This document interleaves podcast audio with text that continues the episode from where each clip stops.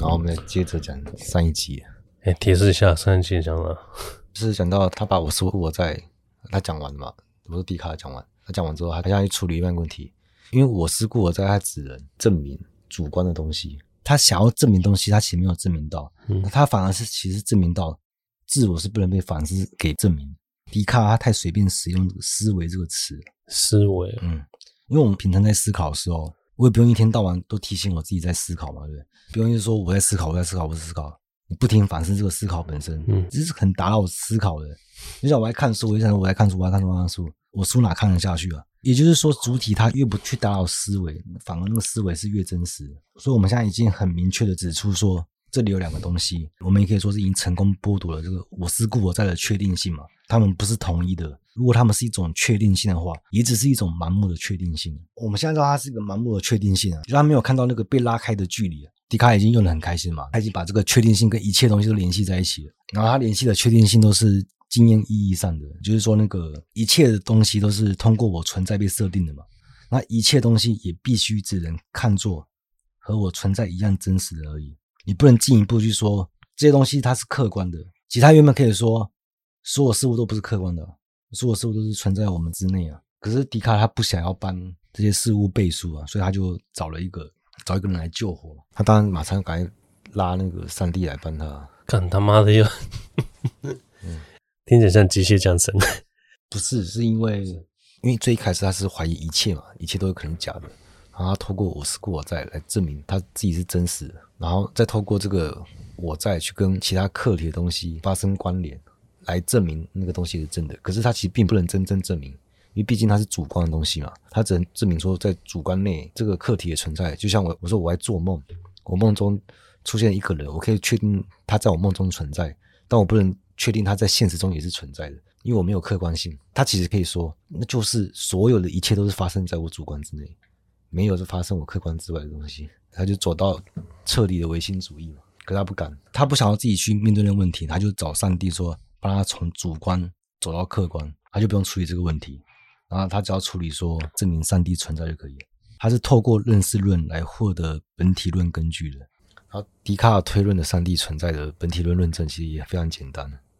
诶，加上我们有这个谢林的大杀器，我们可以很快速的破笛卡尔的证明。第一个就是说，我的内心里面有一个关于最完美的本质的概念。然后他觉得，哎，为什么会有呢？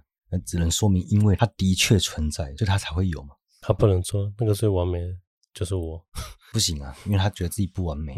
对，然后上帝是作为最完满的本质，它是存在的。就是思维必然是思想者嘛，那完满的本质，它也必然有一种意志性的根据，所以完满者必然存在。你他妈，你的完满跟我的完满又不一样。不是啊，笛卡尔的重点不在于是完满不完满，而是说它它是必然的存在，因为它是最完满的，所以它必然不会骗人。然后包含数学真理跟感性事物都是。但是康德的批判是对于这个完满不完满啊。康德说，最完满的本质这个概念，它本身也包含着存在，因为存在本身就是一种完满性。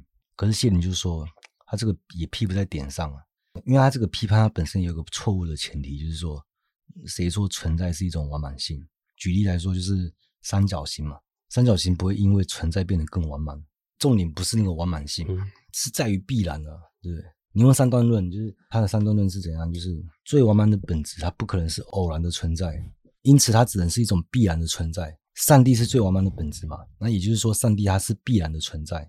笛卡尔在这边就是它是偷换概念，因为上帝是必然的存在，跟上帝只能是一种必然的存在，它是差别很大的。因为这个三段论它其实得不出上帝存在，它只能得到说上帝存在的话，那它只能是一种必然的存在。因为在大前提必然是一种存在的样式，但在结论的时候，它变成一般意义的存在，这就是笛卡尔犯的错。然后他这个错也用在其他的推论上面。呃，像他会用结合学的方式来证明上帝啊，而且其实这种证明他还冒犯了上帝，因为他意思无非就是说我作为渺小的人类，但我内在有无限的可能，这个可能性必然是伟大的上帝所赠予的，所以我内在的无限的可能不是靠推导出来的。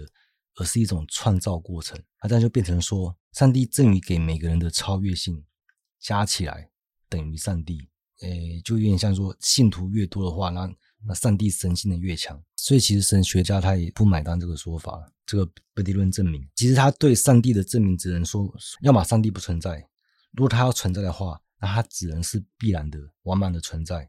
那这也不代表事实上的存在。可是笛卡尔其实犯这个错，我觉得情有可原的，因为在当时的背景，你没办法将必然性理解成一种存在的样式。那时候就是觉得存在，它就已经是必然的存在嘛，所以说它是很难避免这些东西的，去继承一些经验哲学的东西。然后虽然对这个上帝的证明失败，但是我其实我们得到一个更棒的东西啊，就是我试过我在跟上帝本体论证明，它其实都是关于必然。然后这个必然是值得我们好好反思的。我们发现上帝跟必然的存在，它是两个不同的东西啊，不然我们就不会说上帝是必然的存在嘛，我们就直接说上帝，或者说我们直接说必然的存在就好了。那我们就把这个问题一次放在必然存在的本质这边，它是什么东西啊？那我们要回答这个问题，我们首先要把存在区分成存在者跟存在本身，这是非常重要的区分了。甚至海德格都认为说，整个观念论运动它是一种存在史呈现的方式，然后。观念论是用命题的方式，它其实算是一种传统嘛，就是命题化、逻辑化，最后把那个形式逻辑先验化。这样做不是不行，只是它它有用，但是它太绕，它搞得很复杂。不过我还是要着重在这边把它讲清楚，因为它会贯穿到后面的东西啊。然后我之前说谢林非常有启发性，也就在这边。它世界时代的体系命题化的东西比较少，他是用比较多的比喻啊，其实它比较贴近人。然后他虽然没有写完，但是我觉得海德格算是接手了，所以你可以直接接着去看海德格。我先说，我现在这边要先抄干，因为这样比较好理解了。这个其实算是后关联运动了。我觉得其实先干他的翻译是蛮好的，就是你拿来看都没有问题了。但我我其实跟他理解不同，然后再来是研究谢林的人也非常少，啊，这就是我们自己要去探索的。对，可是其实探索本体论其实真的要非常聪明的人才有办法，而且我也不觉得我可以把这个。门槛可以拉低多少？然后我们直接讲那个谢林说的存在，我直接用世界时代的体系啊，这样讲比较清楚。所谓的存在，它是一个更原初的，它是前本体论的，它可以对应到世界时代的过去。然后存在者，它是对应到现在，也就是说符号系统已经敞开了，然后结构性的框架已经架好了。所以这个现在它不是指时间上的，它是说有时间之前跟有时间之后，就连这个时间框架都还没架构好。它这个东西是有点像死前死哦，或者说世界开机前跟开机后，很像你电脑开机，你进入操作系统了嘛，但是你不能关掉操作系统，因为你就不能动了。然后我们现在要做的事情就是关机后去研究这个世界的源代码是怎么运作的，它难度大概相当于这样子。所以谢林探索的前本体论其实可以让我们去思考一些不能被思考的东西，因为所有东西都还没被结构好，时间、空间、一切本质啊，各种规定性啊。如果按照形式逻辑来说的话，因为我们的意识再怎么样，我们要等到这些结构好才能去探索嘛。但是如果我们掌握到辩证法这个工具的话，谢林跟黑格尔都是用辩证法，我们就可以反思性的去观察到概念系统本身这些东西是怎么被结构起来的。然后谢林就说，一开始就是有两股原初意志，一个是完全自由的、纯粹的，什么都没有，他连他自己都没有。你也可以说他是无啊。我不知道怎么形容，因为也没有量嘛。因为前本理论的时候也没有没有量这个范畴，所以你不能说它是两股。它那时候是主客不分的，所以你用两股力量去理解也怪怪的。但是你要知道这个是这是抽象的抽象概念，所以它是完全不能想象的。它已经是你那个思维的误区了，它就有点像是那个。你不能讲抽象，因为那个象本身就不存在啊。呃，在哲学上，抽象是这样子。有一个对象，他你身上有杂多本子，他可以抽一个本子出来。但是如果这这个本子抽出来的它是纯粹概念的话，它就不能再抽象，它只能纯化。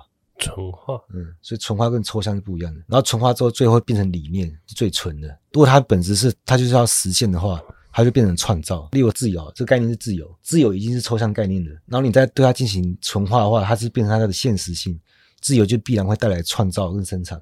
因为自由这个概念不能再抽象了，它就会创造出来，这样大概理解了。所以这个东西就是它其实是自由，它就是完全自由、完全纯粹的，什么都没有了，它连它自己都没有。可以把它看成事物，但是你也可以把它看成这种运动，它是一种永恒扩散的运动。可是其实问题是一样啊，你不能说它什么，它是向外扩散还是怎样？但是谢你把它叫做的是爱，听讲不精准，太笼统了吧？你要想就是说，哲学家不可能很笼统，因为基本上他就是跟大家讲说，你们对。任何的概念都是错的。你现在就是要到我的体系这边听我定义什么叫做爱，所以你不可能说我笼统。所以我们就先不要带着一些成见，那些都要抛弃掉。可是你要知道，谢林他也是就是用语言，嗯，所以他其实他本身是讲不清楚，但是我们可以靠另外一种方式，用引导的方式哎让你感受到，而不是理解到，因为他就是因为他有这种不可理解性嘛。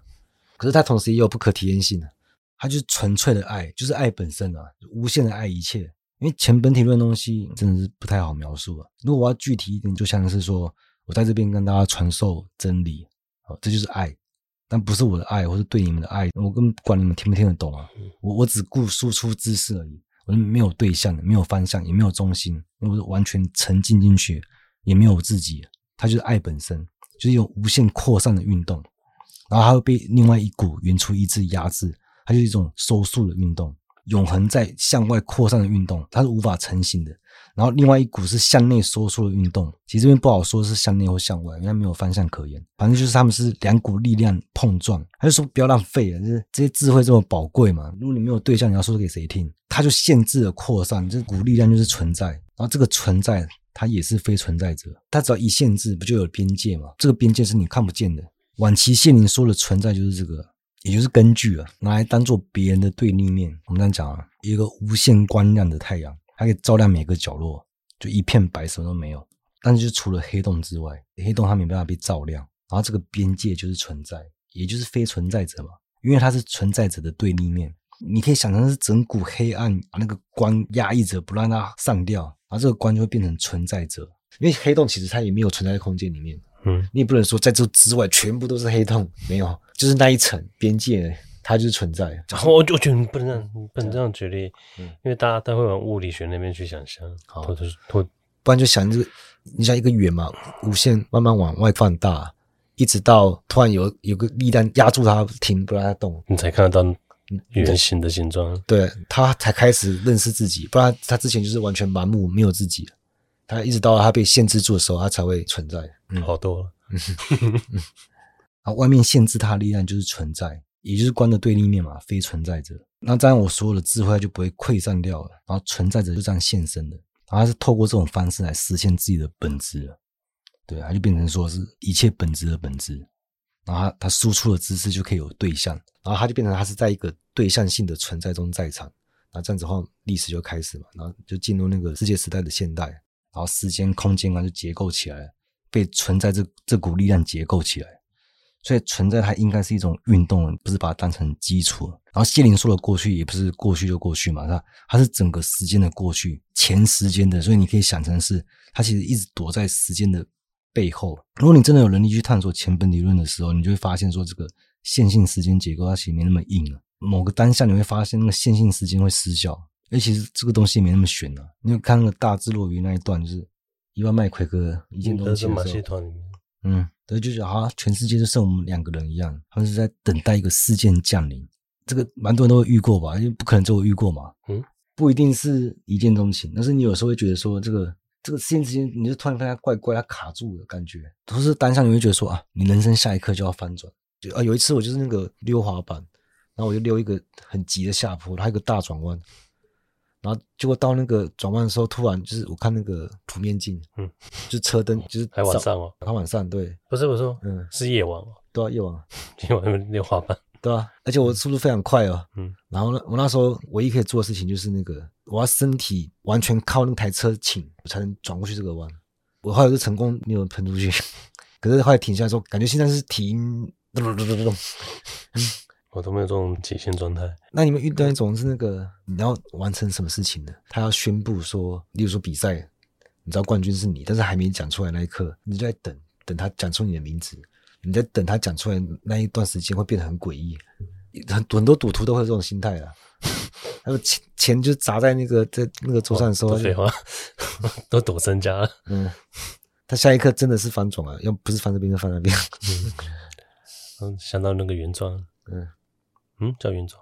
嗯，我知道。嗯，其实这这东西也没什么好追求的，因为你要知道说，你为什么会对这个时刻有期待，就是因为我们感觉到说，那些结构起来的东西，它背后是有支撑的，有原初意志，就是我们前面说的爱，是爱在支撑的。这个支撑是生产性的，会一直生出来，就像去吃那个回转寿司一样，就是寿司会一直跑出来，我期待鲑鱼嘛，那我就等它过来就好了，什么都不用做。但我先说这种姿态是我我不认同的，因为这也是我跟谢林要告别的原因啊，就是因为海德格也是这样子，他们两个很像。你你要想说，再怎么说那个存在，它也是前本体论阶段的东西啊，你不能把它本体论化。如果你只能被动接受他设立他者设立的本质，其实我没办法接受啊，因为我是要主动设立自己的本质的。感觉很像那种，嗯，今天我在看星星的时候说，嗯，怎么陨石还没来？大的要来了，千万别抬头。我觉得爱是没有那个没有那股力量，就是你你讲那个、啊，嗯，两股涌动，嗯，我说两股涌动，我觉得已经脱离我们可以去。他现在在教你怎么？他在教，大家现在教怎么思维不可思维的东西，嗯、不用担心，就是因为谢林他是体系，他是做完的，所以 他没烂尾。对，他所有东西都解释完了，所以不用担心。前面你觉得哪里怪怪的时候，就不用急。看了吗？我真好，我现在好期待他到底怎么解释。可是，算了，不要再讲了。好，我们先到这边就好了，因为这个听听就好了，不然越扯越远，感觉一下就好了。因为我其实你讲的蛮粗糙的。好像后面存在跟存在者要怎么调的这个存在跟存在者，对吧？就等到后面有聊到海德格再说。其实我会发现，哎，以前为什么一直看不到海德格？是因为你要先看谢林，你才看得懂海德格。而且我觉得其实这条路蛮有趣的。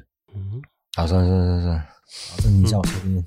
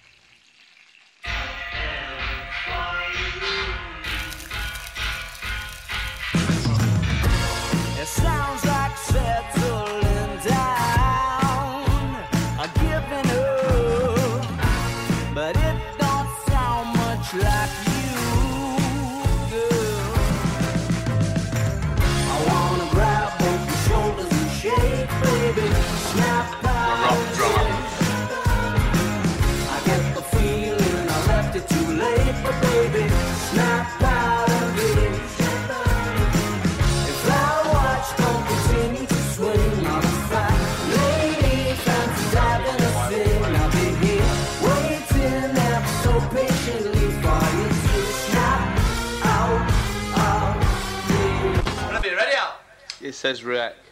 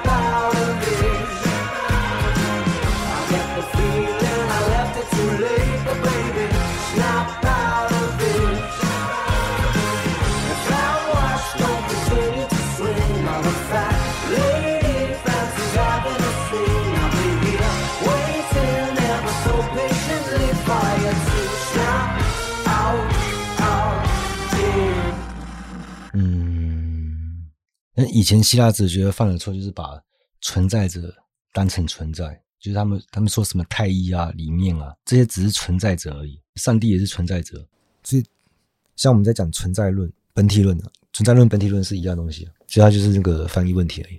不过像巴门尼德式，也是因为巴门尼德式让我可以坚持在这个真理之路之上呢。他就区分了意见之路跟真理之路。你基本上你每个哲学家都要选择两条路啊，要么是选意见之路，要么就是选真理之路。但是我觉得不可能有哲学家会选意见之路啊。意见之路，嗯，意见，嗯，他的意见就是常人意见，反正他们就会讨好公众。其实我觉得这个也是也是投机性嘛，其实为了也是有好处啊，他才要这样做啊。啊，所谓的意见之路就是像其实很像现在的政治正确，其实他也是放弃理性思考，但哲学不追求这种东西啊。所以他也常被人被人误解，例如说什么东西存在，一般人觉得存在的东西就存在嘛，嗯，然后他看东西不存在，他就是不存在。如果你跑去跟他讲说庸俗，你想一般人他才觉得你，你才是疯子吧？所以我觉得在这个层面上，你不能怪他们。我只能说，你说那个存在是存在没错，但没那么简单，就是不能说他错，他没有去区分的。不是啊，这只能说人就很依赖那个感官感受吗？对，就是眼前东西看得见、摸得着的东西，它就是存在。可以被他们感受的东西，他们当然觉得很重要。嗯，你不能说他们存在不重要，他们认为的存在也是很重要的。嗯，哦、嗯，对他们讲有很多意义啊。但这些东西，他像巴门尼德斯都认为它不存在，他觉得一切皆流嘛，只要发生变化的，它就没有存在性。发生变化，嗯，然后把这些东西看成真实存在的人，他就是常人意见。然后像巴门尼德式，他他认为唯一的存在的东西就只有存在本身。不能被我们意识到的东西哦，就存在本身没办法意识到，对、嗯，就是本体，所以存在本身它它是看不见摸不到的。然后呃，我刚刚讲的是什么？哦，对，像一般人就会认为，他对宇宙的想象就是这个地球外面有有恒星、有卫星、有银河系，然后我们距离是几亿万光年什么的。一般人会相信这一套，就是科学给的本体论，对，但。空间不是这样子，时间也不是这样子。有些人他会相信说历史上曾经有过什么朝代，这些他们都会相信。但其实东西也是不存在。嗯，这你不能说它不存在，因为它会被生出来，生它出来背后的机制存在，那个本体论存在啊。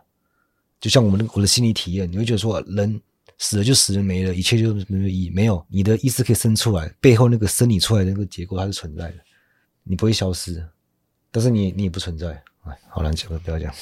对，我觉得嗯，这样更复杂。嗯，讲简单点说啊，这样讲好了，就是你很多事你不用简单二分法去分它。你觉得你有意识，然后那个存在它就是意识结构，把你意识生出来的东西。然后普通人是觉得说这个意识结构不存在，只有意识而已，他只感觉到他自己感觉到的东西。但是这个东西是不存在的，所以我们才说存在者存在，意识结构存在，那不存在者不存在，就是意识它是不存在的，这个东西是不存在。但一般人把意识当成存在的，一般人为什么会在意感受啊？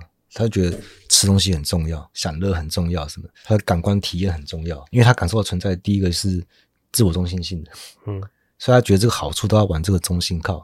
但是，就那个，就像我之前讲那个，嗯，讲玩游戏，我把节奏是一个角色练满之后，我经验还一直给他吃，其他两个人吸不到经验。哦，对对对，我的角色就是我，我比较重要。那个东西就是那个啊，主观能动性，它不是主体性。因为你之前讲那个是在讲那个。资源分配的问题，嗯，没有，我现在也可以把它带到，就是你对世界的理解。嗯、可能想吸经验那个人会觉得，这是我的角色，嗯、我吸我最重要，我是自我中心嘛，嗯，可他不知道，你旁边的那个你的队友，嗯，他包括对整个游戏才是、嗯、才是你，你不是那一个角色，所以一般人都会为了好处而做事。可是你有理性的能力的话，你看事情都一定是看，不会针对个人。你会觉得是体制的问题，是系统的问题，是这个规定的问题，是你不会把一个具体的个人当成你的敌人，然后你不会有自我中心性。如果是用他们角度来讲话，这个东西叫做他们角度，这个叫做看得远，有远有远见，格局大。其实我们想的更多啊，所以我们会想说，你不能说他们感觉到存在不重要，就是没有说不重要啊。对，他们觉得感受很重要，自我感受很重要。嗯。可是，你自我感受它是有个边界的。可能你吃东西吃美食，嗯，然后你今天你再多吃点，一个人你也是一天三餐，你可以吃多少？嗯，你的满足一下子就饱和了。嗯，但我讲的嗯不是这个，哦，是那个它的本质。你刚才讲的东西的本质，这个第一本体存在，但是我们要去讲第二本体是什么？嗯，对。然后到亚里士多德那边，他因为亚里士多德他最爱搞分类学嘛，本质分类学嘛。亚里士多德他一直坚持走真理之路，只不过他觉得说存在的存在也很重要，你不能就只搞一个第一实体啊，对不对？他的本体论就搞了十一种本体。他说本体论十一种，嗯。哪来那么多？十一种，嗯，反正他就十种来服务第一种。嗯、除了那个最屌的那个存在本身之外，存在本身它还有透过其他十种存在来现身，也就是范畴了，什么量啊、值啊、时间啊、地点啊、主动、被动啊什么，然后没有基本手啊，就是还有状态什么的。然后存在本身是要透过这些范畴才能现身的。然后反过来就是说，其他本体如果没有存在本身的话，它什么都不是，所以它还是最重要的第一本体。老大哥啊，所以你可以套任何东西进去，就你像你把个动物放在一个分类学里面，就 啪啪啪分好了。所以你放一个人说，然后空间在哪边，然后什么姿势啊，什么状态，然后主动你在干嘛，被动是在承受什么，然后本体论就在研究这些东西，就是现象是怎么发生的，然后背后的本体是什么，然后它虽然看不见，但我们可以用理性去推。其实这个也是那个，也是也是扯到别的地方去。